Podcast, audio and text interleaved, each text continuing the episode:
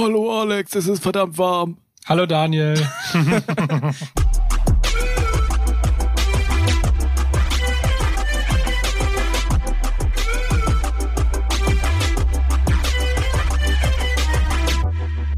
Ich bin gerade die Treppen hier hochgekommen, die vier Stockwerke und bin fast gestorben einfach. Wie viel Grad haben wir? 31? Irgendwas über 30. Und es ist kein Wetter, um überhaupt irgendetwas zu tun. Und es ist auch kein Wetterumschwung in Sicht. Das, Nee. Ich dachte, das sagst du jetzt gleich, aber das wollte ich jetzt nochmal eben sagen. Die nächsten sechs, sieben Tage bleibt das genauso. Furchtbar. Scheiße. Ich find's auch geil, ich find's mega geil, aber immer nur dann, wenn ich nicht arbeiten muss. Wenn ich den ganzen Tag in Badehose geht- rumlaufen kann, Geht kein Problem. Leuten so. Ja, aber mit Arbeit ist es irgendwie, mit Arbeit ist geiles Wetter nicht so cool. Da finde ich Regen manchmal geiler. Aber ohne Arbeit ein Träumchen und deswegen versuche ich nicht so viel zu tun jetzt. Nur ein bisschen podcasten und ein bisschen äh, und ein bisschen Writing Session heute Abend noch machen für die Vorbereitung für die äh, Show nächste Woche am Freitag. Da musste ich übrigens bezüglich des Wetters auch schon drüber nachdenken. Ähm, das könnte ganz schön anstrengend werden, wenn man bei 31 Grad auftritt. Oder? Kurze Hose. Hast du schon mal, ähm, fällt mir gerade so ein, hast du schon mal bei so einem richtig krassen Wetter Auftritte mehrmals, gehabt? mehrmals. Und? Ja, es ist schlimm.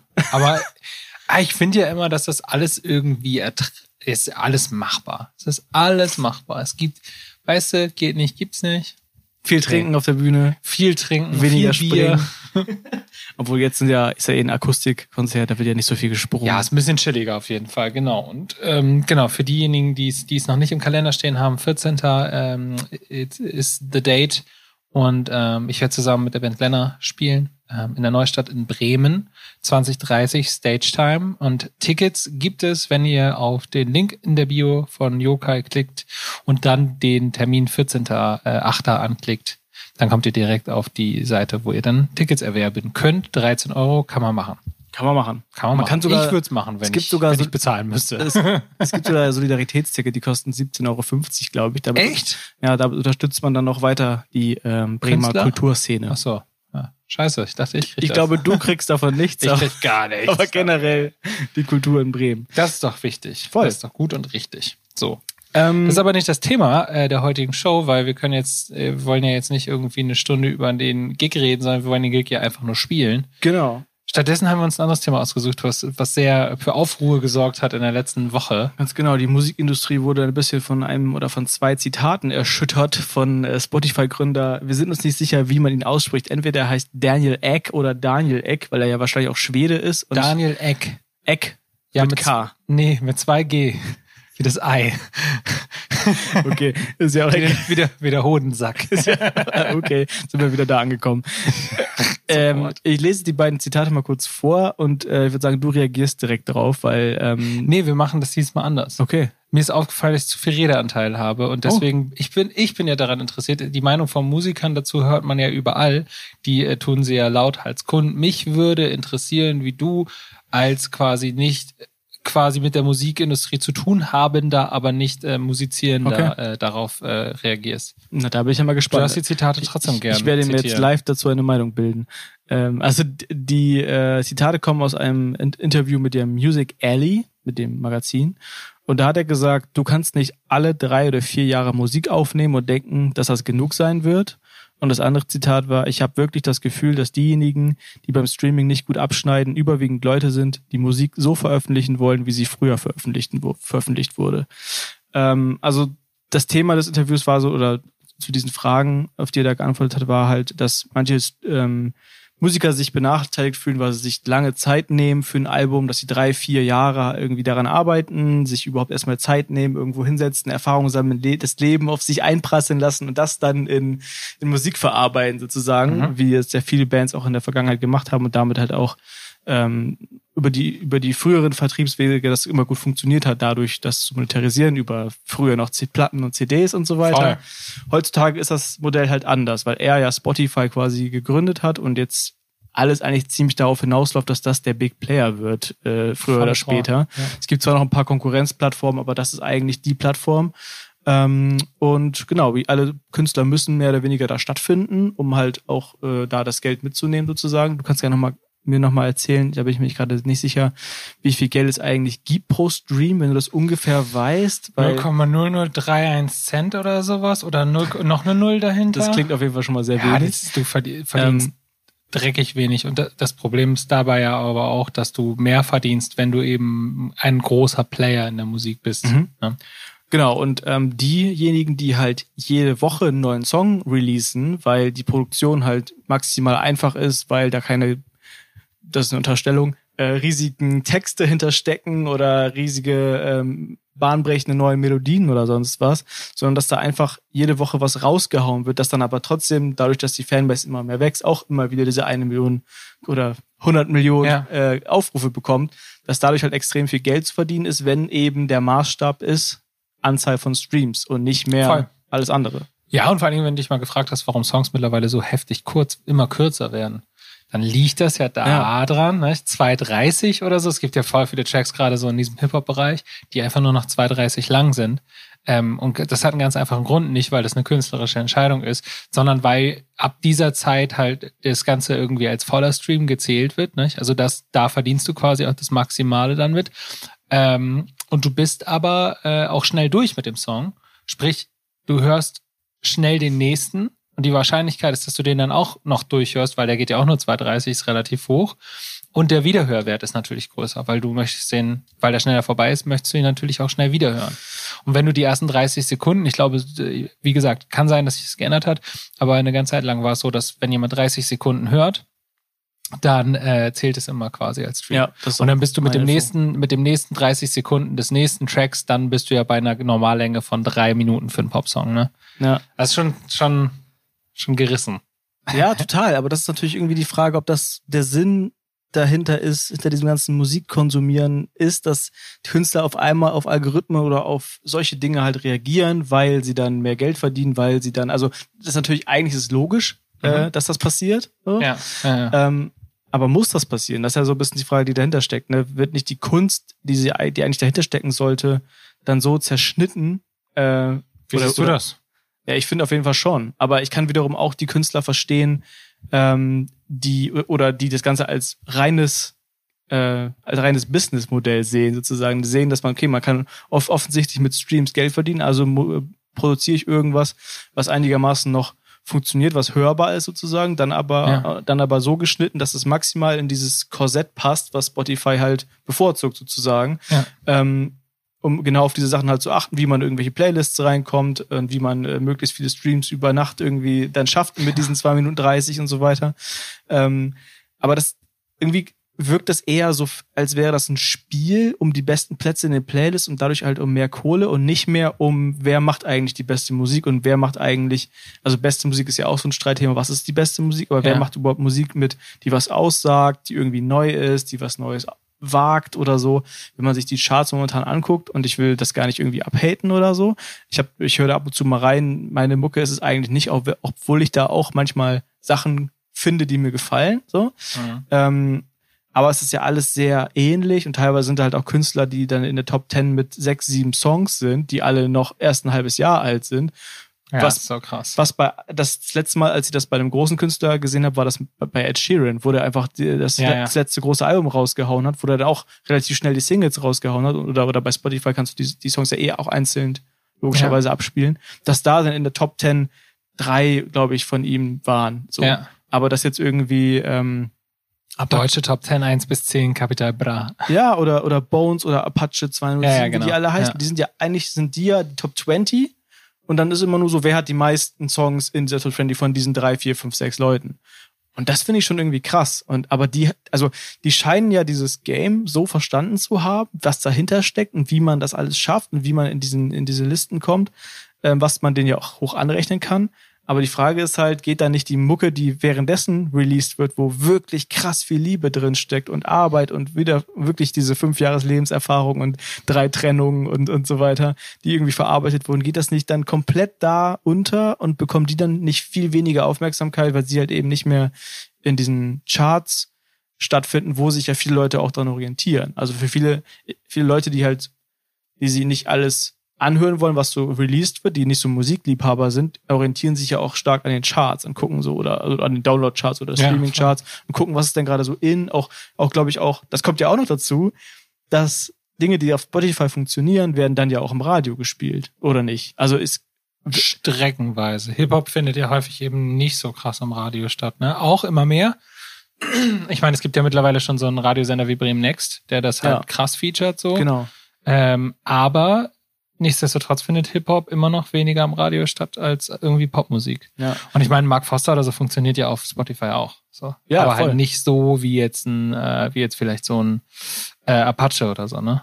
Das Genau. ist ja was anderes. Aber warum ist das so? Ja, keine Ahnung. Ich war, also ich erstmal ist es ja irgendwie so die Trend, die Trendmusik der Zeit, diese Hip-Hop-trappigen Mhm. Sachen so, das ist ja auch, äh, kommt ja aus den USA, so Leitkultur und dann hast du halt diese, diese Acts ähm, und diese Art von Mucke, die da irgendwie rüberschwappt.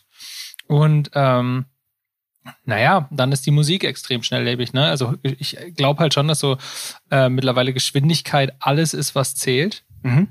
ähm, jeder verzeiht dir einen Scheiß-Track. Also jeder verzeiht. Wenn du einen Track machst, der nicht so geil ist, ja, ach, dann wird der halt ignoriert, versendet sich. Aber wenn du nichts releast, das verzeiht dir keiner. Ja. Weil der schon dann jeder fragt, hey, wann gibt's denn mal den neuen Track und so. Und die Frage, die man sich halt stellen muss, ist, will man das Game mitspielen oder ich kenne jetzt auch super viel, ähm, ich habe ja auch viel Kontakt so zu anderen Künstlern und ähm, da sind auch Leute dabei, die jetzt sagen so, boah, ich habe keinen Bock mehr, ich stelle meine Musik nicht mehr auf der Plattform zur Verfügung. Ich bin nicht mehr bei Spotify und Co. Es gibt die, ähm, du kannst die, meine Songs alle streamen, indem du monatlichen Euro zahlst auf meiner Homepage. Mhm. Aber wer macht das? Ja. Und das, ich, ich, ich glaube ganz fest daran, dass alle, die mit dieser Attitude rangehen, auf jeden Fall zumindest auf dieser großen Bühne krass verlieren werden. Weil das ist einfach so eine, ist eine Entwicklung und wenn, wenn man eins, gel äh, eins gelernt haben sollte, gerade wenn man irgendwie von Musik leben will, ist, dass du, du kannst das nicht aufhalten. Es ist einfach unmöglich. Ja. Du kannst dich damit arrangieren oder Das ist ja fast schon so, als wenn du, wenn du einen Laden hast und dich dazu entscheidest, den nicht bei Google zu ranken. Dann wirst, Ja. wirst du aber auch einfach nicht mehr gefunden. Klar, wenn ne? du Klempner bist und du willst irgendwie das Aufträge bekommen und du stehst bei Google nicht ganz oben oder hast zwei Sterne Bewertung, dann bist du halt das ist ja das, das ist ja dasselbe System letztendlich. Genau, genau. Und das, das ist jetzt im, in der Musik voll angekommen, ne? Und ich glaube, dass ich glaube, dass das schon so ist, ähm, dass äh, dass dieses alte Modell von ich release einmal im Jahr oder alle zwei Jahre größtenteils nicht mehr funktioniert. Mhm. Aber ich glaube, dass man als Musiker logischerweise auch viel zu fanatisch darauf ist, ähm, oder glaubt, dass die Leute nur an der Musik interessiert, also nur an der Musik interessiert sind und deswegen auch nur Musik macht. Und ich glaube, dass das nicht funktioniert. Ich glaube, du kannst nicht einfach ein Album releasen und dann glauben, dass die ganze Welt auf dein Album gewartet hat. Aber Glaubst du, dass diese Entwicklung, die jetzt gerade stattfindet, auch irgendwann der Tod von diesen Alben ist? Also, Es ist ja schon. aber ist es ja gibt, aber dass es gibt schon ja immer noch passiert. Alben. Es gibt glorreiche Ausnahmen, ja. Aber wenn, also in reinen Zahlen würde ich mal sagen, wenn du die gegen diese, gegen diesen Single-Wahnsinn hältst, dann ähm, ist das ein Also entscheiden sich, immer, Furz im Wind. entscheiden sich immer mehr Künstler quasi nur, also von Single wer, zu Single wer, zu denken. wer macht das denn noch? Single. Wer macht das denn noch anders? Ich grad Also du kannst, du kannst von. Album zu Album sch- denken, wenn du, wenn du ein Künstler bist, der einen riesen Namen hat. Mhm. Ne? Dann kannst du von Album zu Album denken. Aber ein Album kostet ja, das ist ja das Problem. Ein Album kostet ja, ähm, wenn du zehn Songs hast, kostet der im Schnitt mal ungefähr mal mindestens das vier- bis fünffache oder, oder noch mehr von einer einzelnen Single. Ein Album hat aber heutzutage häufig den gleichen Impact wie, wie eine Single. Von Ja. der Reichweite, die du damit erzielst. Du, du, du machst ja auch bei einem Album nichts anderes als, du hast diese Platte und dann hast du drei Tracks, die koppelst du aus, dazu produzierst du für viel Geld Musikvideo, da schaltest du die ganze Werbung drauf, in der Hoffnung, dass die Leute dann quasi über die Singles den Impuls bekommen, das Album zu kaufen. So, Mhm. das ist ja das, wie, wie es immer gemacht wurde. Und dann parallel dazu zum Album dann natürlich auch die Tour sehen wollen und dann auf die Tour gehen und sich da vielleicht noch mal ein T-Shirt kaufen. So hat diese Industrie ja über sehr lange Zeit funktioniert. Und jetzt gerade ist es so, ja, aber wenn denn niemand eine CD kauft, dann hast du ja gar kein physisches Produkt, was du verkaufen kannst. Also Ja. du, du kannst ja keine Platte verkaufen. Vinyl geht ja zum Teil noch. Aber natürlich auch jetzt nicht so, wie, wie das mal mit CDs der Fall war. Ne? Und früher musstest du CDs kaufen, um überhaupt Musik zu haben. Das ist ja das, was quasi äh, äh, die jüngeren Semester gar nicht mehr kennen vielleicht. Oder doch schon so aus Erzählungen vielleicht. Aber ähm, dass man so quasi keine Chance hatte, die Musik zu hören, wenn man nicht ne, die CD gekauft hat. Also und das, da war, also da war ich ja schon klein. Ne? Oder das irgendwo lief oder so. Ja, ja, voll. Aber zu Hause ging's nur so. Genau, genau. Und dann kam ja irgendwann, also wir wir haben ja noch alle standesgemäß alle äh, ähm, Platten illegal runtergeladen, so. Früher. ich natürlich Ist nicht. alles verjährt. Und du natürlich auch nicht, aber äh, viele haben das so gemacht. Ähm,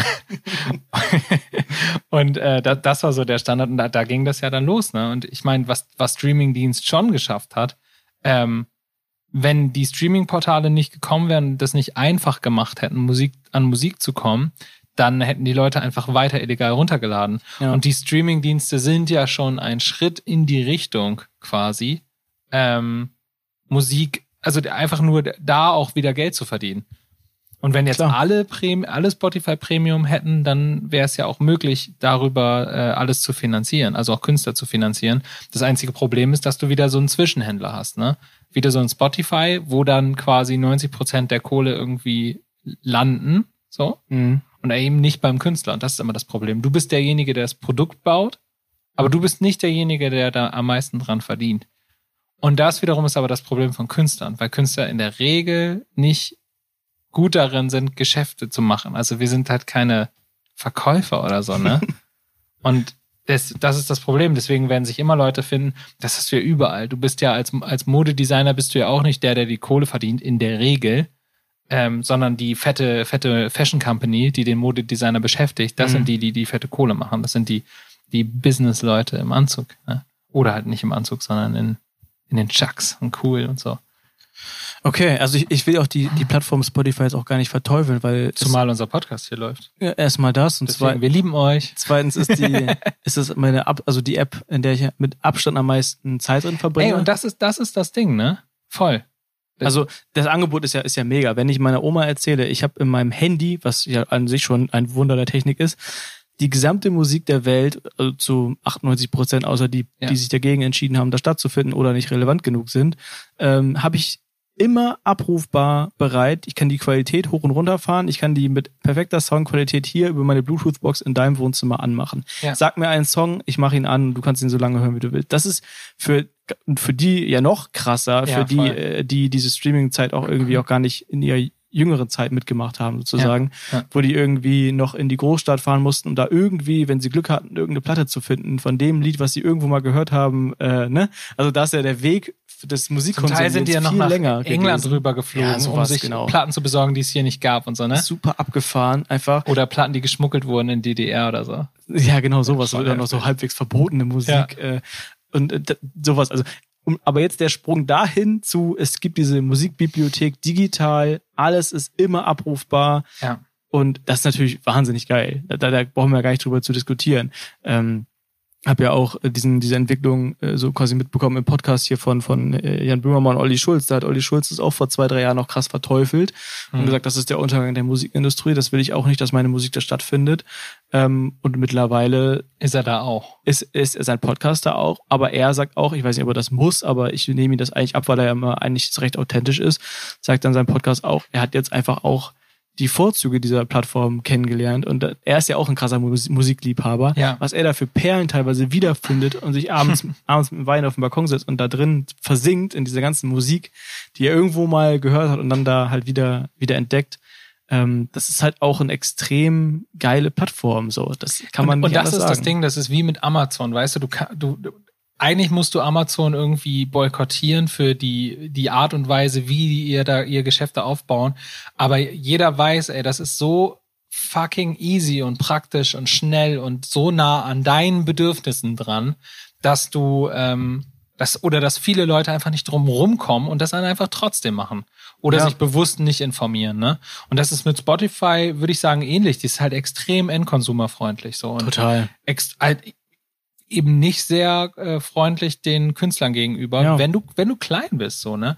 Wenn ich glaube wenn du wenn du einer der derjenigen bist die da oben mitschwimmen und die sehr erfolgreich auf Spotify sind dann ist Spotify eine geile Plattform für dich. Ja.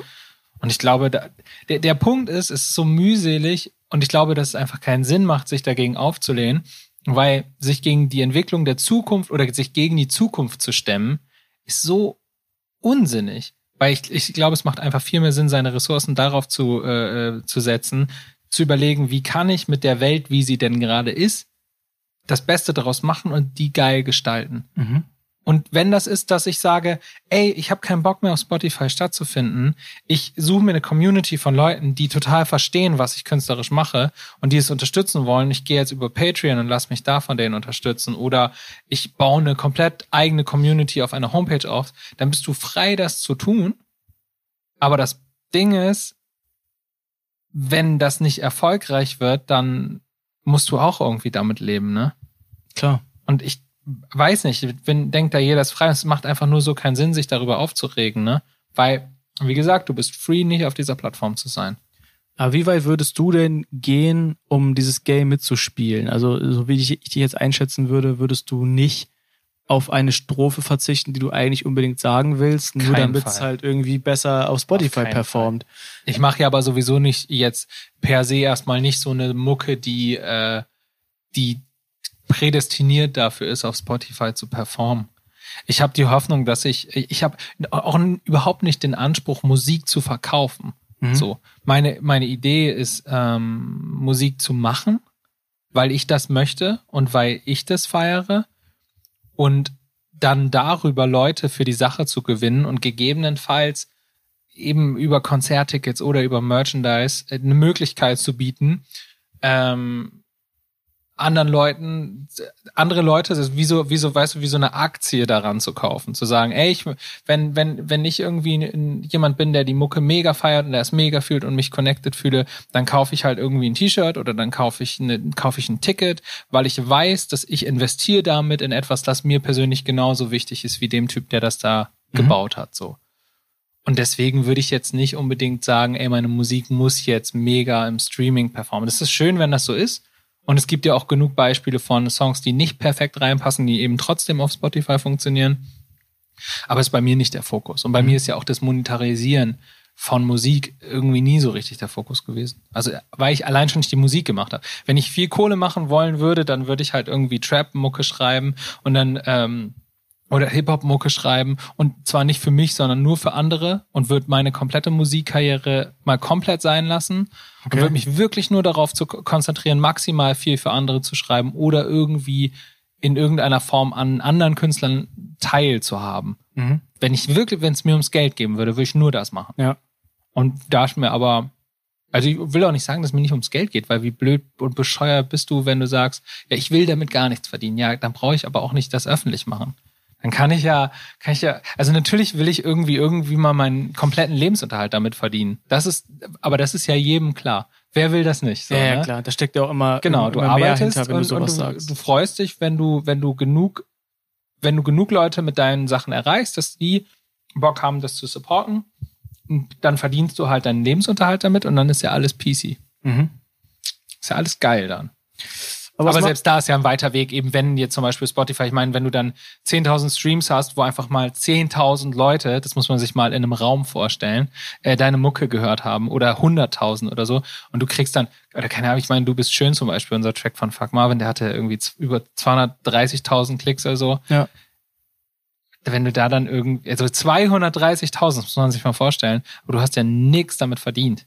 Ich weiß gar nicht, wie viel wir gekriegt haben, irgendwie 100, paar hundert oder so ja, das ist schon für echt krass. 230.000 oder so. Das kann man mal ausrechnen. Es gibt einfach mal äh, ähm, äh, Streaming Calculator oder sowas bei bei Google eingeben und mal eingeben, wie viel du ähm, bezahlt bekommen hast. Ich glaube, ich habe nee, ich habe schon so 500 Euro für 150.000 Streams oder so mal ausgerechnet. Mhm. Und es hängt aber auch total stark von der Plattform ab, wo du bist. Ob Apple Music zahlt zum Beispiel mehr, Tidal zahlt super viel. Ach so, die zahlen auch alle nochmal extra. Alle, nee, alle zahlen unterschiedlich. Also äh, Spotify zahlt, zahlt Boah, ich habe einen Sprachfehler. Spotify zahlt tatsächlich nach YouTube am schlechtesten, glaube ich. Okay. YouTube zahlt am schlechtesten.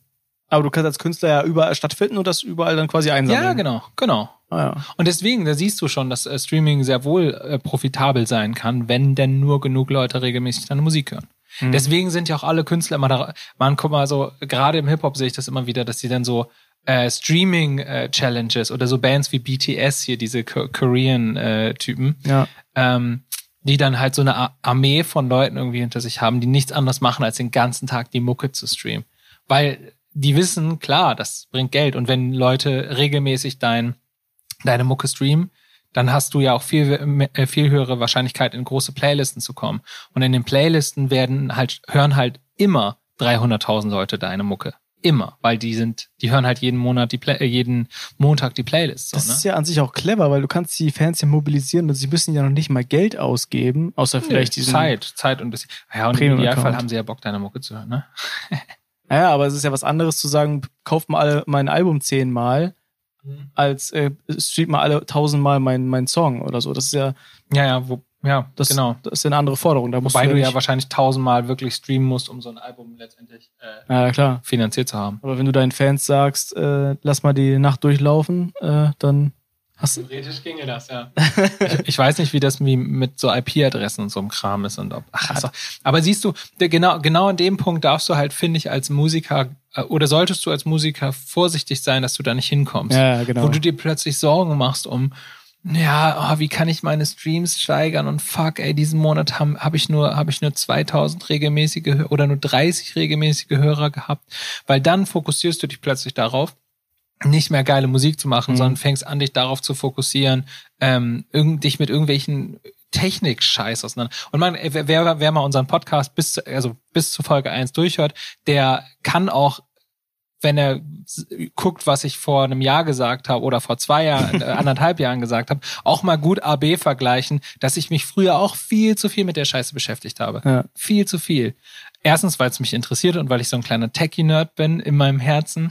ähm, aber nat natürlich auch, weil du denkst, oh, ich muss das irgendwie erfolgreich machen. Du glaubst halt die ganze Zeit, dass du nur durch Reichweite und nur durch Likes äh, eine erfolgreiche Musikkarriere aufbauen kannst. Und das ist ja das, was du willst. Aber das Bullshit, du kannst nur durch geile Musik eine erfolgreiche Musikkarriere aufbauen. Und das ist auch was, was ich erst lernen musste. Das habe ich vorhin, da habe ich zu Anfang auch nicht gecheckt. ein, ein äh, also lass mal nochmal zurück auf das Zitat quasi kommen, was, was machen wir damit jetzt? Also er sagt ja eigentlich, ähm, die Leute sollen sich quasi der Zukunft nicht verschließen und alle, die sagen irgendwie, ich mache meinen Stiefel weiter so wie immer, wie früher, wie es immer funktioniert hat, werden halt auf der Strecke bleiben. Pech gehabt, so ein bisschen zwischen den Zeilen. Aber ein Teil, den habe ich jetzt gerade nicht vorgelesen, war auch eine Aussage von ihm, ihr müsst halt, äh, also das Argument war, ihr müsst halt regelmäßig Musik ähm, launchen, releasen, Mhm. um halt auch in Kontakt mit den Fans zu bleiben, um so Mhm. im städtischen Austausch zu bleiben. Ihr könnt nicht alle fünf Jahre nach Feedback fragen, sozusagen, sondern ihr müsst kontinuierlich, die Fans müssen, wie du schon sagst, ähm, alle zwei Wochen, zwei oder, oder alle, zumindest einmal im Monat warten die Fans irgendwann darauf, dass was kommt. Ja. Und dann verzeiht man eher mal, okay, das war jetzt nicht so geil, aber es kam wieder was von Lebenszeichen. Anstatt halt, okay, der hat jetzt seit vier Jahren gar nichts von sich hören lassen, kam mal irgendwie mal vor auf einem Cover oder äh, also auf einem äh, auf einer Zusammenarbeit mit einem anderen Künstler oder was auch immer, lässt dann gar nichts von sich hören. Da gibt's ja auch genug Künstler. Es gibt ja auch voll viele deutsche Künstler. Du spielst auch keine Rolle mehr, wenn du so lange. Also heutzutage ist wirklich so was, wenn du so lange nichts released, egal wie groß du warst, du spielst dann keine Rolle mehr. Ja, das ist so krass. Das macht einen doch mega Angst als Künstler auch. auf jeden Fall. Weil du siehst dann, okay, offensichtlich Das ist meine Zeit abgelaufen. Wenn ich jetzt was rausbringe, interessiert das überhaupt noch jemanden oder nicht? Voll. Ne? Was muss ich überhaupt für eine Promo fahren, dass die Leute überhaupt wieder wissen, dass ich wieder am Start bin? Oder denken die, ich mache gar keine Musik mehr. Dabei mache ich seit drei Jahren Musik, aber ich habe nichts released, weißt du? Ja, ja, voll. Da, da ist es ja voll der krasse Spagat. Also, Ja, es ist halt eine, es ist halt so eine, so eine, ähm, wie soll ich sagen, es ist halt so eine, so eine, so eine, ist, Musik wird halt so fließbar, ne? ja man, Es ist schon so. man hört von vielen Künstlern immer so, ja, der arbeitet an einem neuen Album und dann ist es irgendwann aber auch so, ja gut, dann sag mir Bescheid, wenn es draußen ist. So, also Ja. Äh, ich will jetzt, das hatten wir schon mal auch mit diesen Ankündigungen und, und Countdowns und äh, Ja. in, in, in 14 Wochen gibt es das neue Album. Ja, ist mir, doch- ist mir doch egal. Sag mir das, wenn es draußen ist, wenn ich es mir anhören kann, dann möchte ich davon erfahren. Vorher ist mir das vollkommen, vollkommen wurscht. Äh, und, und dann sind aber viele diese Künstler, die jetzt vielleicht so, mit denen wir vielleicht auch aufgewachsen sind, die jetzt so auch so 40 sind oder so, sind ja viele, glaube ich, zu denen wir so aufschauen, sage ich jetzt mal, die so Mitte 30, Ende 40 jetzt so sind, die immer so fünf bis zehn Jahre älter waren als wir selbst, ähm, die halt noch in dieser alten Schule, in diesem alten Rhythmus quasi ihr, ihr Business auf oder ihre Karriere aufgebaut haben, die jetzt, wo man sich bei einigen echt fragt, was macht der eigentlich gerade? Macht der überhaupt noch Musik? Ja. Weil äh, bei Weil er ein Jahr nichts released Genau, hat, so, ne? ja. So krank. und das finde ich voll krass, weil dann, dann fängt man wirklich mal, wenn es dann wirklich interessiert, mal irgendwie an zu googeln, also was macht der Typ eigentlich? Und hat, hat mittlerweile schon wieder Nummer 1 Hit gehabt, aber du hast es nicht mitgekriegt. Ja, und- und der, und der würde sagen, wie, na klar mache ich Musik. Das, hast du das nicht mitbekommen? Und dann würde ich sagen, nee, äh, weil der ganze Markt überschwemmt wird von Mucke, äh, die sich Ja. mehr aufdrängt. Einfach. Ja, und auf der anderen Seite muss ich aber auch sagen, ähm, wenn du jetzt so Musik releast, Und zwar, das Ding ist ja, viele scheitern ja an ihrem Perfektionismus so, mhm. dass sie eben Sachen nicht releasen, weil sie denken, das ist noch nicht fertig. Aber wenn du länger in dieser Branche unterwegs bist, merkst du voll krass, wie viel Musik einfach auch liegen bleibt, nie veröffentlicht wird, auch kaputt geredet wird, weil man ähm, die ganze Zeit, weil ja auch Leute in der Industrie dich dazu treiben, dass das unbedingt jetzt ein Hit werden muss. Wer sagt das? Und wer sagt, dass dieser Song nicht ein Hit sein kann, nur weil er nicht, äh, äh nur weil der A&R meint, das wird, das wird kein Hit. So. Also, und, und, dann, und dann release du es halt nicht. Und dann bleibt der Song auf der Strecke und dann arbeitest du an den nächsten. Und wenn du bei einem Label gesigned bist, dann jagen sie dich von Writing Camp zu Writing Camp, weil sie der Meinung sind, du hast den Track noch nicht geschrieben. Ist doch scheißegal. Du kannst auf dem Weg all die Songs, die eh niemals veröffentlicht werden, noch einfach raushauen. Ist ein Scheiß-Song dabei, ist nicht perfekt pro, äh, produziert, ja und, who cares, so. Einfach, du kannst doch einfach raushauen. Stell dir mal vor, jemand wie Tupac, der hat, äh, der ist ja nicht sonderlich alt geworden, aber der hat irgendwie 900 Tracks geschrieben. Wie viel von denen wurden veröffentlicht? Ja, das geht ja vielen Megastars auch so, wenn die dann irgendwann sterben, dass dann auch irgendwie so zehn Alben danach released ja, werden von so Songs, die niemals Klar, niemand Jackson, gehört hat. Prince, so. Die produziert dann irgendwie jemand noch zu Ende, weil die auf irgendeiner Festplatte gefunden wurden und ja, dann hast, haben die noch. Das ist ja genau das Ding. Und Jahre später ein da, Album. Was, was spricht dagegen? Es ist ja auch viel näher am, ich glaube, dass es voll nah am Musikersein dran ist, ähm, zu sagen, ich habe einen Song geschrieben, den ich gerade aus tiefstem Herzen feiere der muss jetzt ganz schnell produziert werden und ganz schnell veröffentlicht werden. Ja. Weil wenn der erst nach drei Jahren rauskommt, dann bist du plötzlich ein anderer Mensch und dann singst du einen Song, der, der von deinem Ego von vor drei Jahren irgendwie entsprungen ist, mit dem du dich überhaupt selbst gar nicht mehr identifizieren kannst. Ich glaube übrigens auch für die Leute, die, die sich dagegen sträuben und sagen, nee, ich möchte das weiterhin so machen, dass ich in einem Song oder einem Album lange arbeite und das dann irgendwann alle zwei Jahre release. Für die ist es, glaube ich, extrem wichtig, dass sie ein gutes Social Media äh, auf äh, Leben haben, sozusagen, wo sie jeden Tag zeigen, ich mache Die müssen Musik. das kommunizieren, genau. voll. Und auch, auch so ja. Teil, das ist ja auch das, so ein, so ein Denkfehler, den ich die ganze Zeit hatte, dass ich gedacht habe, oh ja, es ist noch nicht fertig, weil ich noch nicht zufrieden damit bin. Ähm, deswegen zeige ich das nicht. Und deswegen sage ich lieber gar nichts, als irgendwelchen Unsinn von mir zu geben. Aber das ist total blöd, weil du schließt ja aus dem Prozess alle Leute aus und der Prozess ist ja das, was eigentlich auch spannend ist. Also der Voll. Weg zu etwas, so, weißt du? Und wenn du ähm, viele, viele, die zum Beispiel so einen alten Track, den ich mal geschrieben habe, den haben wir bestimmt in der ähm, High wie Kometen, den äh, haben wir äh, bestimmt in drei unterschiedlichen Versionen mal aufgeführt. So, der hat sich live quasi entwickelt zu dem Song, den er da, der dann später mhm. wurde. Und das ist auch in Ordnung. Und so kann das auch mit, äh, mit, mit, mit Singles sein. Du kannst, ich kann jetzt auch eine Single veröffentlichen in einer super rough äh, Instrumentalversion und ein halbes Jahr später die Single produziert releasen. Und gerade wenn man noch nicht so riesig ist, dann muss man ehrlicher und fairerweise sagen, kennt einen sowieso niemand. Ja. Weil die Leute, guck mal, dir folgen jetzt vielleicht irgendwie tausend Leute oder dir folgen viertausend Leute. Dann die Frage, wenn du jetzt mal Werbung schaltest, erreichst du ja tatsächlich auch mal diese ganzen Leute. Mhm. So. Und jetzt, jetzt frag dich aber mal, wie viele Leute müssten eigentlich regelmäßig auf deine Konzerte kommen und deinen Scheiß feiern, damit du davon leben kannst? Schritt eins. Und wie viele Leute von dieser Zahl, die du bräuchtest, haben tatsächlich deine Songs überhaupt schon mal gehört? Und die Antwort heißt wenige sehr wenige. So. und deswegen ist es egal. Und deswegen, wie gesagt, ich kann ja immer nur, äh, ich kann nicht aus der Perspektive eines Superstars oder weißt du, mit ähm, ich spiele Hallentourneen mhm. argumentieren. Die, die haben ganz andere Probleme mit Streaming auch.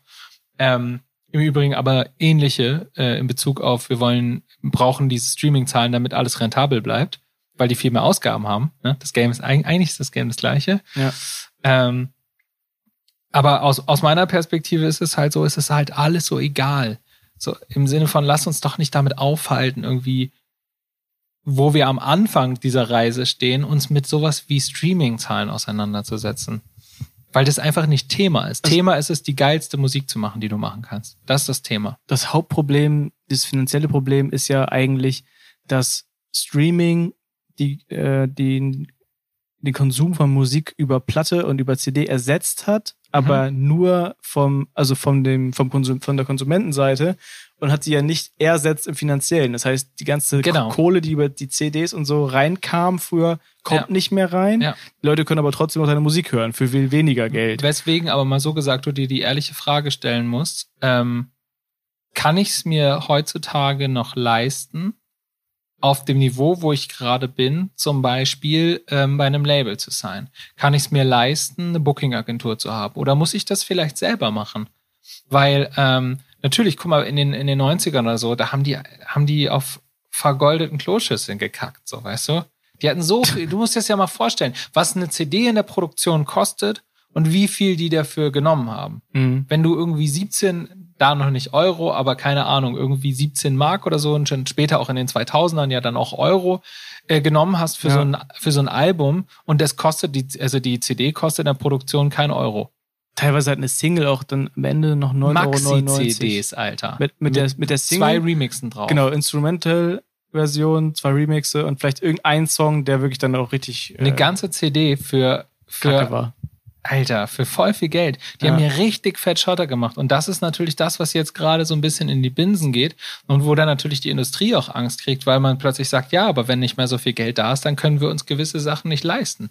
Dann können wir uns eine Riesenagentur mit, äh, mit 50 Angestellten halt nicht leisten. Wir können uns nicht leisten, Teil davon zu sein und alle mitzubezahlen. Und das ist ja ein Gedanke, den gerade viele einfach irgendwie, glaube ich, mit sich rumtragen. Dieser DIY-Gedanke. Ich verzichte auf ein Stück Professionalität, Ja. also sprich ein Team, was mich mit einer offiziellen Booking-Adresse bookt ähm, und macht es stattdessen selbst. Oder ganz ehrlich, ich stelle mir jemanden für 450 Euro ein, Kumpel, der es macht. Das ist halt nicht so ganz professionell und du hast das Netzwerk nicht. Du wirst wahrscheinlich weniger spielen und du wirst weniger geile Sachen spielen. Aber wenn du am Ende bei den großen Gigs eh drauf gezahlt hättest, bist du vielleicht froh über den Gig in, in einem kleinen Dorf, an einem kleinen See. Ja, und So. du musst generell schauen, wie du noch andere Monetarisierungsmöglichkeiten irgendwie bekommst. Ne? Also Voll. viele gehen ja auch irgendwie das Spendenmodell, äh, wo man über Patreon irgendwie Geld Genau, äh, ja. einsammelt. Oder ja, man spielt einfach mehr. Ne? Also was spricht dagegen jetzt nicht mehr in einer, bei einer Deutschland-Tour die großen zehn Städte anzufahren, sondern halt die größten 40. Die größten 40 und dann noch parallel Wohnzimmerkonzerte für einen für einen Hut oder für einen äh, äh, für einen Huni oder so zu spielen. Ja, das zumindest dann auf, also auf einem kleinen Level. Ne? Also wenn du Ja, einigermaßen, klar, wenn du groß bist, dann halt, genau, dann natürlich nicht mehr.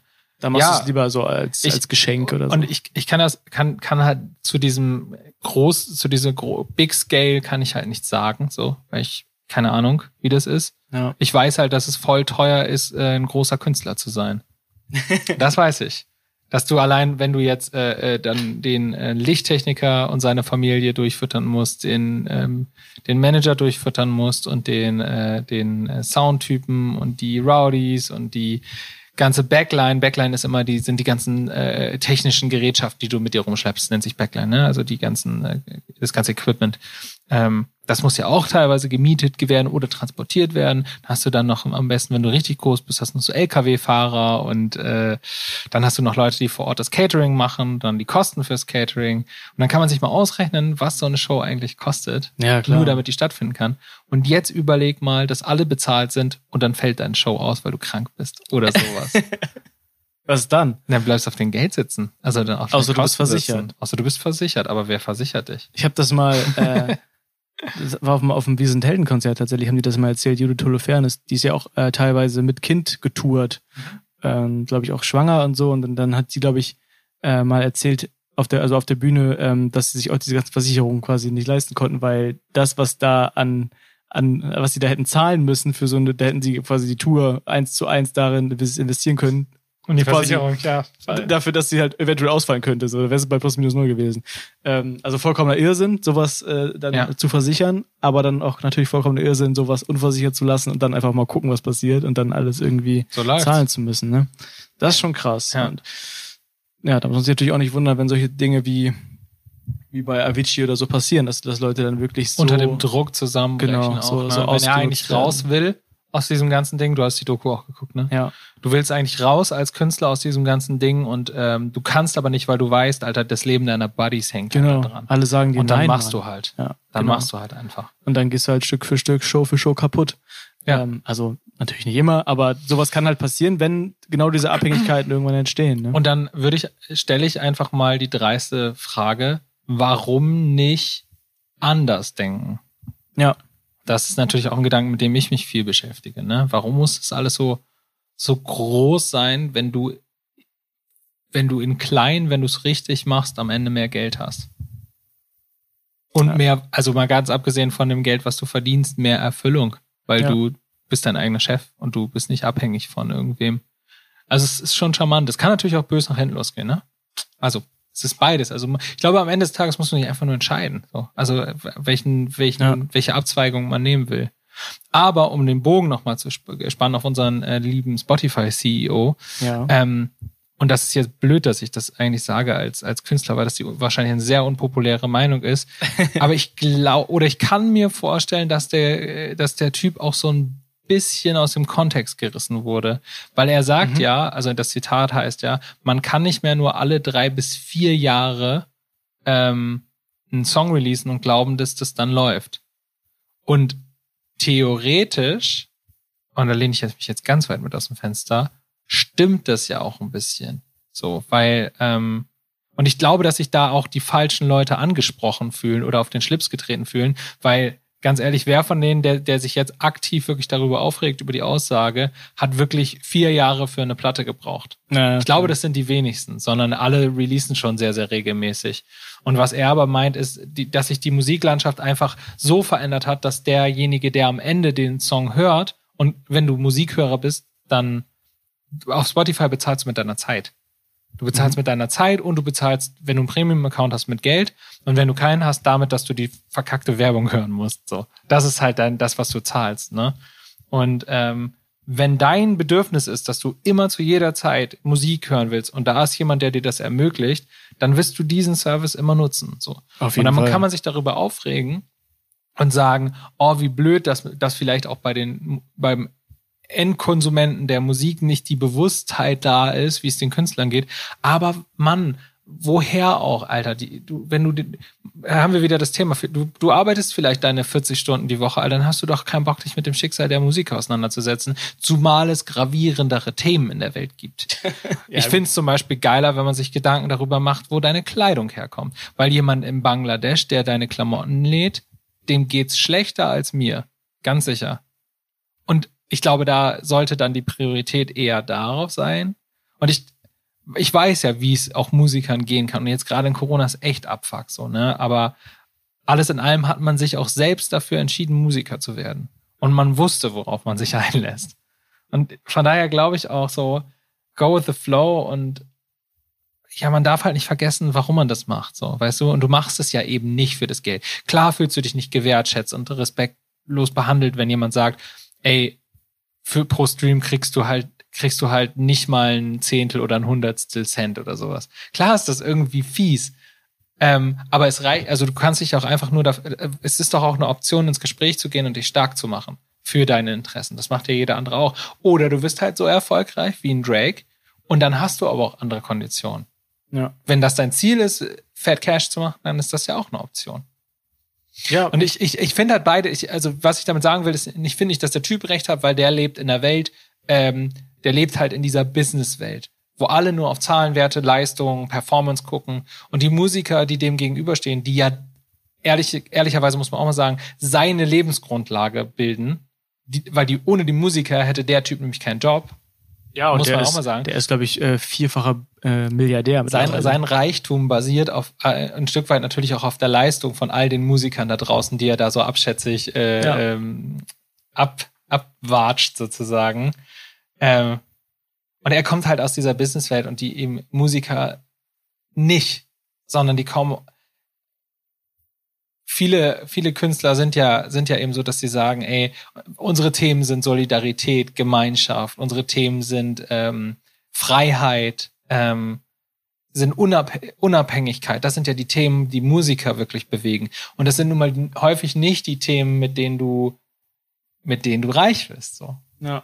Und dann gibt's aber auch, es gibt aber auch auf der anderen Seite diese- andere reich werden anscheinend. Genau, andere werden damit reich. So, aber es gibt halt auch eben unter den Musikern, glaube ich, die Arbeitstiere und die, die, ähm, die einfach sich sagen, ist mir doch egal, ich bediene das jetzt halt und deswegen lebe ich auch krass. Oder deswegen habe ich auch viel Geld. Und, äh, und die gibt's ja auch, die kann man ja auch mal fragen. ne? Es gibt ja auch Leute, die mit Stream sich echt eine goldene Nase verdienen. So. Ja, Sagt klar. man das? Ist das eine Redewendung? Die goldene Nase verdienen? Ja, sagt man Ja, so. tatsächlich Ich geil. weiß nicht, woher das kommt, aber das recherchiere ich. Genau, wahrscheinlich ist, hat das wieder irgendein, äh, ähm, irgendeinen rassistischen Hintergrund oder so. Oh, das wär schlecht. Dann streichen wir das an dieser Stelle. Ich entschuldige mich. Aber meistens ist es irgendwie ein Übersetzungs... Häufig sind häufig sind es irgendwelche rassistischen, äh, Ja. haben die irgendwelche rassistischen Wurzeln. Oh, solche Redewendungen. Man glaubt gar nicht, wie viel. Aber oft auch haben einfach Übersetzungsfehler. Über die Ja, Jahre. manchmal, genau. Wir hoffen, dass das äh, kein, kein solches ist. Ähm, ja, aber äh, das ist, das ist eben, ich, ich glaube, du kannst das nicht, du kannst nicht für die eine oder andere Seite entscheiden, wäre mein Fazit daraus, sondern Ja, du musst für man muss für sich selber klar haben, wo verlaufen die eigenen Grenzen und was sind die eigenen Werte, die man auch in seiner Musik vertreten will. Und wenn du, und das kann man ja schon noch weiter zurückdenken, in den 80ern war es zum Beispiel streckenweise ja noch normal, dass man einen Song hatte, der 10 oder 12 Minuten gedauert hat. Das wäre auch in den 2000ern schon undenkbar gewesen. So ein Song hätte nicht mehr stattgefunden. Jetzt kannst du ja als Musiker sagen, ja, fuck it, ähm, ich mache hier meine Kunst und der Song dauert zwölf Minuten, ist mir doch scheißegal, ob jemand das hören will. Und da ist, glaube ich, jeder fein mit. Aber es ist dann total schwierig, hinterher sich darüber aufzuregen, dass es dann niemand hören will, obwohl man eigentlich nur das gemacht hat, was man selber wollte. Mhm. Weil wenn du in die Öffentlichkeit gehst und damit halt eben irgendwie möchtest, dass dir jemand Geld oder Zeit oder Aufmerksamkeit gibt, dann musst du dich ja, dann muss das ja irgendwie mit der Person resonieren. Und wenn es das nicht tut, dann ist es schon anmaßend, irgendwie überhaupt dafür was haben zu wollen. Total. Okay. Ja, lass das, man kann das Thema noch endlos diskutieren, glaube ich. Auch gerade diese Zitate. Es ist natürlich auch mal ein bisschen einfach, wenn man sich, also vor allem haben sich ja große amerikanische Künstler kritisch dazu oder haben ihn beleidigt auf Twitter, kann man ja einfach so sagen. Ja. Ähm, aber aus deren Position ist natürlich auch immer sehr einfach, weil die ja auch sehr viel Geld üb- über ihn verdienen, sozusagen. Ja, wollte ich wahrscheinlich sagen, und die gehen ja auch nicht runter von wahrscheinlich Spotify, eher ne? mehr durch, mehr durch sie als sie durch ihn, aber Ich, ich glaube, das war übrigens mit Tidal äh, so ein bisschen der Versuch, das ist ja auch von Beyoncé, Jay-Z und so haben da ja irgendwie Aktien drin. Mhm. Und ähm, der Versuch war es ja eben zu sagen, wir machen eine Plattform ähm, und wir zahlen Künstlern mehr. Wir zahlen denen einfach jetzt mal das, das äh, dreifache, zehnfache, weil ich weiß nicht, was genau ist, Ja. aber die zahlen wirklich gut pro Stream. Und ähm, dann reichten auch weniger musikbegeisterte Leute, um Künstler, damit Geld beim Künstler landet. Mhm. So. aber war da Aber das funktioniert ja nicht. War da Voraussetzung, dass man dann auf Spotify weggeht? Oder war das Nee. einfach nur zusätzlich? Genau. Na gut, dann ist das für den Künstler ist natürlich super. Also eine, Künstler, Künstler ist super. eine zusätzliche, zusätzliche Aber Einnahmequelle. du müsstest halt, du brauchst halt einen Tidal-Account. Der kostet dann auch wieder irgendwie, der kostet dann auch 14,99 Euro, 17,99 Euro, Also, als- irgendwie sowas. Ist Mhm. teurer. Okay. Die Musikqualität ist besser. Aber who cares? So. Ich kenne keinen, der sich dafür interessiert, Nee. außer so eine Handvoll Leute. Ja. Ähm, ich selbst höre auch immer auf niedrig. Also als, Kon als Konsument, wegen des Datenvolumens. ja, ja, Als, als Konsument ähm, würde ich mich natürlich auch für eine Sache dann entscheiden und dann wahrscheinlich für die Plattform, wo mehr Mucke ist. wo mehr Mucke ist und, und die überhaupt besser die besser vermarktet ist, ne? Also Ja. wo ähm, die man einfach kennt. Und Ich glaube auch, ist immer der erste Player am Markt, ne? ich glaube auch, was wir nicht, was, was niemand will, ist, dass das irgendwann so ausartet wie mit den Fußballrechten, dass man fünf, sechs Abos braucht, um alles sehen zu können. Wenn du jetzt irgendwie sagst, ich bin Materia-Fan, da brauche ich Spotify, ich bin aber auch Casper-Fan, der ist aber nur auf der Plattform und äh, was weiß ich, Masimoto gibt's nur da zu hören, dass du halt irgendwie von Plattform zu Plattform immer switchen musst, um alles hören zu können. Das wäre ja super GAU, das wäre richtig nervig. Ja. Ich hoffe nicht, dass es darauf hinausläuft, dass jetzt wieder so ein, so eine, ja, dass es mehrere Plattformen gibt, einfach so eine, wie sagt man, Konkurrenz Ja. ähm, irgendwann entsteht, wie ja anscheinend schon probiert wurde. Was ja, ähm, weiß ich, gibt's die noch von den beiden? Welche Diese was? Plattform von von Jay Z und äh, Tidal meinst du? ja, Klar, auf jeden Fall. die gibt's noch. Okay, Ja, ja, aber ist nicht so erfolgreich. Aber nicht so erfolgreich wie, wie Spotify lange nicht. Ja, okay. Und in den States zum Beispiel gibt's ja hauptsächlich Apple Music. Das ist ja erfolgreicher als Mhm. Spotify in den Staaten. Und die zahlen aber auch mehr. ah, ja, okay.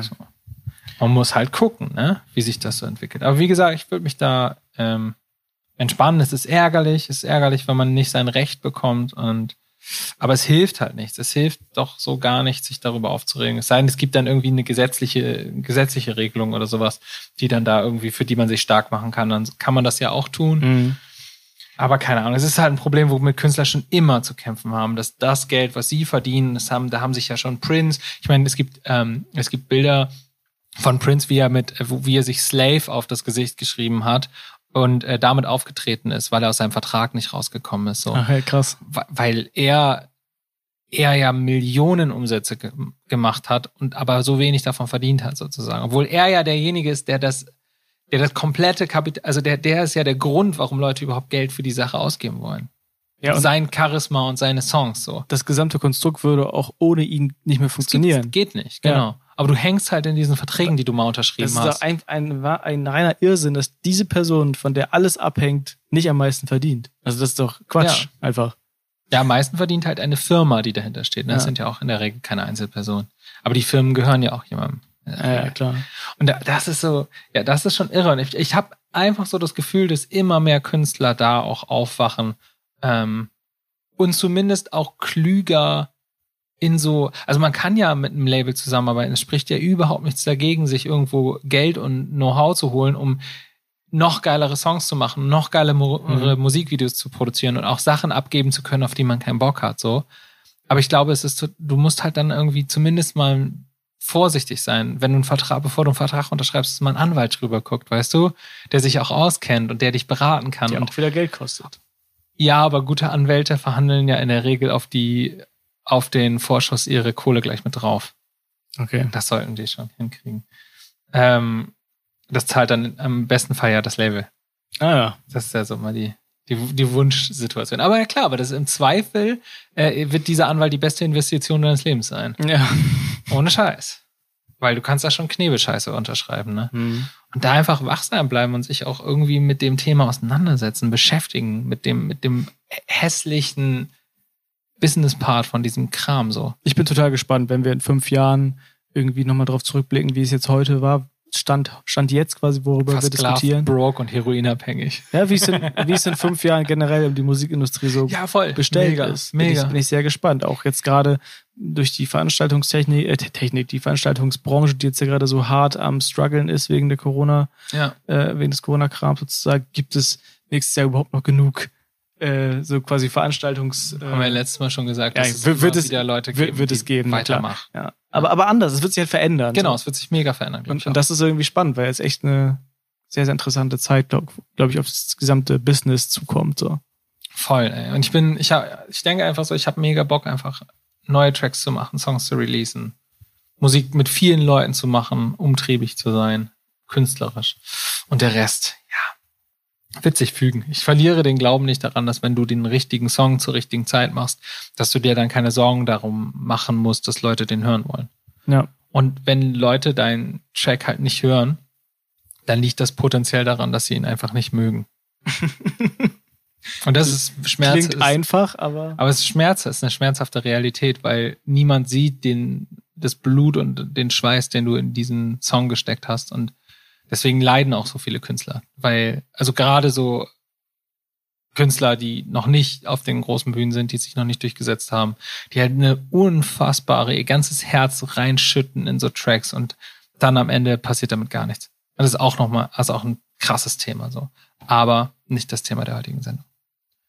Aber wir haben noch eine Sache, denn in der letzten Sendung hattest du nochmal angeteasert. Geil, dass wir jetzt endlich Sendung zu- dazu sagen, weil es macht es viel seriöser. Wie würdest du sagen? Podcast, Ausgabe, äh, Folge? Folge, ja. Wir Aber so Sendung finde ich geil, lass uns jetzt immer Sendung sagen, weil es finde klingt immer, viel wenn, nicer. wenn ich ein Mikro vor, vor dem Mund habe, denke ich immer, es ist eine Sendung. das klingt so total serious. Klingt, als wenn wir von der ARD. Ja. Ja, nehmt uns mal auf, bitte. schön, schön nach der Tagesschau. Meldet euch. Nein, Daniel und Alex mit dem Brennpunkt. du, du hattest äh, angeteasert, nochmal drüber sprechen zu wollen, dass du dieses Jahr noch eine Show machen willst.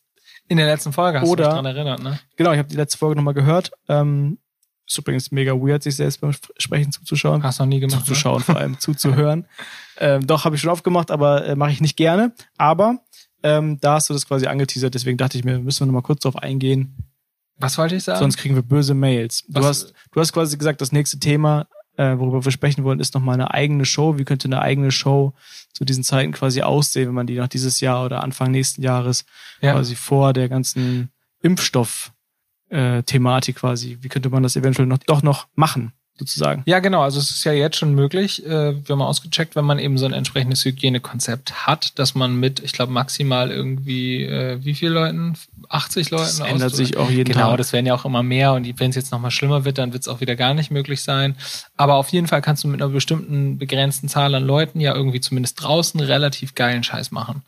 Und ähm, da denke ich mir zum Beispiel, warum nicht auch einfach nochmal so ein, so ein, so ein Release-Konzert, wenn man jetzt eigene Tracks hat, irgendwie im kleinen Kreis zu machen. Mhm. Man ähm, macht irgendwie eine Aktion über ähm, Instagram. Es gibt vielleicht maximal irgendwie 50 bis 80 Tickets.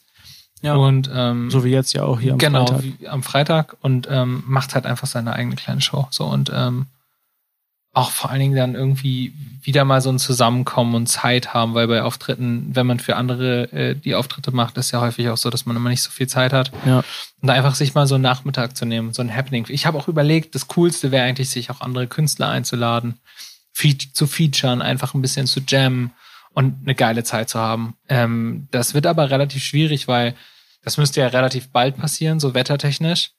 Wenn du es draußen machen willst, ja. Genau. Und drin ist es immer hygienekonzeptmäßig scheiße. Das ist immer schwierig, da musst du eine riesen Location finden. Und ich finde es ein bisschen uncharmanter als draußen. Mhm. Und von daher mal gucken. Vielleicht wird es auch erst nächstes Jahr passieren. Vielleicht geht diese ganze Pandemie-Wahnsinn auch, äh, auch noch weiter im nächsten Jahr. Genauso wie dieses Jahr.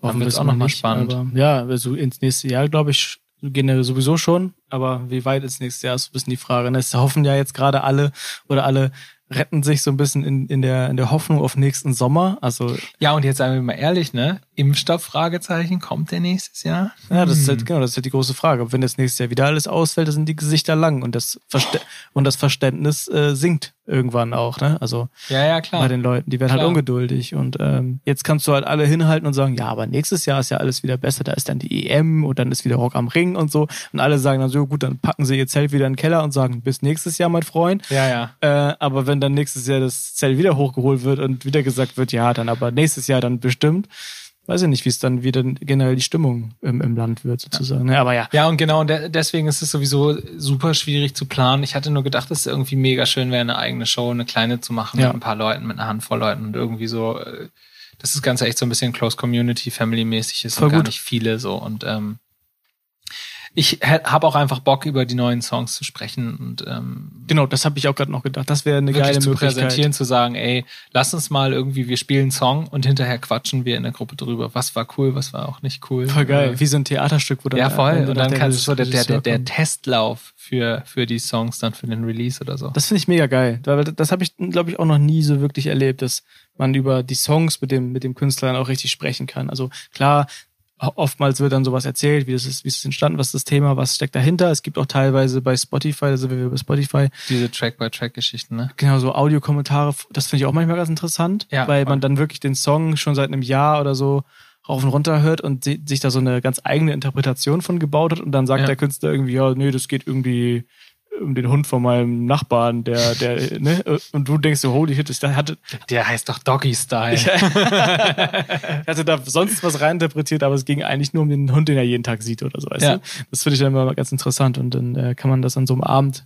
auch nochmal, glaube ich, ganz cool machen. Irgendwie, also drüber, drüber sprechen, was, vielleicht auch mal Feedback, was hat euch das gegeben oder was habt ihr mit dem Song gemacht innerlich so? Also ich glaube, Voll. da gibt's auch das Bedürfnis von der Seite mal das loszuwerden. Man bekommt ja äh, sicherlich ab und zu auch mal Nachrichten, wo Leute irgendwie sagen, das ist ein Song, der hat mich berührt oder Voll. so. Ne? Und das mal persönlich zu sagen, ist ja oft auf Konzerten nicht so wirklich Zeit für. Hattest du ja letztens auch gesagt, äh, gerade bei Ja. Konzerten in Bremen, wo halt dann alle kommen und dann gerne alle auch mal irgendwie was loswerden wollen persönlich, dann kann- ist es ja unmöglich, dem allen gerecht zu werden. Und so einem, an so einem Abend, wo dann wirklich nur so eine Handvoll oder 50 Leute kommen oder was auch immer, ist das ja viel einfacher. Wann release wir eigentlich den nächsten Song? Was fragst du mich das? Weiß ich nicht. Sind immer am rumdiskutieren, äh, wann wir jetzt, wir haben ja noch zwei Session-Tracks, wann wir die releasen und ob wir äh, eine Akustikversion releasen, bevor die echte Version quasi fertig ist und so. Das ist Ja. immer ein Streitthema, also im positivsten Sinne. ähm, Ja, es ist irgendwie, weiß ich nicht, es ist, es ist super schwierig, glaube ich, einfach so den, den Zeitpunkt für zu definieren. Es gibt ja, und wir schwanken ja selber auch total da, da drin. Also mal sagst du irgendwie, ja, warum nicht einfach raushauen und dann gucken, baut man das nächste, weil es gibt ja voll viel, was im Kopf rumschwirrt, was das nächste sein könnte. ja. Und dann ist aber wieder so die Angst davor, oder? Es ist auch Ja, so ein bisschen. meine Sorge ist ja, ich hau jetzt eine Akustikversion äh, ähm, von einem Track raus so. Und die Leute, die, die, die sich das jetzt anhören, feiern die Version voll und dann produzierst du für viel Geld die Single und dann finden sie die Single nicht mehr so cool. Ja. Und das würde mir das Herz brechen. Ja, aber das ist ein Effekt, der einfach, den es einfach gibt. Habe ich auch schon. Voll, das ist häufig so. Habe ich auch schon auf jeden Fall Da muss gemerkt. man vorsichtig sein. Ich habe mal auf einer. Wohingegen äh, äh, erst die Single releasen, die dann gefeiert wird und dann den Akustik, die Akustikversion zu releasen, dann wird's, wird ist es nochmal eine neue Version Ja. und dann ist es wieder cool. Ich finde, So ich finde die äh, Vorgehensweise auch, auch besser. Aber da wir den Track jetzt noch nicht final haben, Aber wir haben ja noch eine andere Akustikversion von dem anderen Song. Cover und Cornflakes übrigens ist richtig 3000 Mal jetzt geklickt bei äh, auf den Instagram Reels. Ja, die Instagram Reels, die haben wir auch neu für uns entdeckt. Das gibt's ja noch nicht so lange. Nee. Es ist halt der, der. Wir Äh, sprechen an dieser Stelle eine klare Empfehlung für die Instagram Reels aus, weil es echt sehr cool und Ja, lustig ist. Instagram macht halt äh, das, was Instagram immer macht, guckt sich die Konkurrenz an, Cloud dreist. ko kopiert es eins zu eins in seine Plattform und sagt dann, ja, warum wollt ihr denn auf die andere Plattform? Ihr habt doch alles, was ihr braucht hier bei uns. Ich habe mal gehört, dass, äh, dass in China das äh, kulturell so ist, dass man, äh, dass eine Kopie ein wahnsinniges Kompliment ist. Ah, schön. Tja, in dem Sinne, ähm, mach, mach doch auch mal einen Podcast. Ja, Trump will ja jetzt auch TikTok verbieten in den USA. ja, ich habe es gelesen Von heute. daher, das ist ja der Epic Win dann für Instagram. Von Ja. daher. Richtig, unfassbar krass. Ihr lieben Leute, ähm, vielen Dank fürs Zuhören, wie immer. Und ähm, wir quatschen uns in der nächsten Woche bei einer neuen Folge von Tag Traum Groß. Daniel, hast du noch letzte Worte? Ja, an der nächsten Folge Tag Trumme Groß sprechen wir, glaube ich, dann über, wie der, erst, der die erste Show war, oder? Vorher? Scheiße. Ich glaube, jetzt ist gerade die Show, äh, die Dann müssen wir uns aber am Wochenende treffen. ja, Wir können, lass uns doch bei der, nach der Show äh, podcasten. das wird auf keinen Fall funktionieren. So super besoffen. lass uns richtig vollsaufen, machen eine Folge.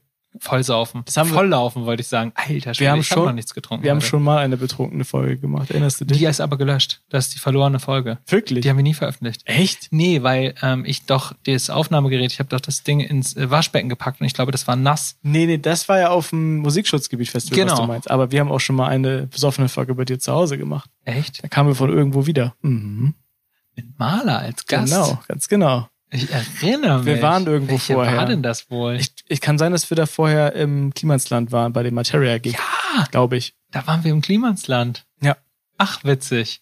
Ist ja auch egal. Da haben wir auch noch eine Wir, Story. wir können ja, wir, wir, später dazu mehr. Später dazu mehr. Wir können, äh, aber wir können es versuchen und wenn wir es nicht schaffen, dann äh, machen wir das ein, zwei Tage später. Wenn man kein Wort versteht, dann sehen wir uns ein paar Tage später. so. Auf jeden Fall kommt alle am Freitag auf jeden Fall vorbei. 14.8. Tickets gibt's im Instagram Bio-Link und, äh, Und Liebe gibt's in der Kommentarspalte.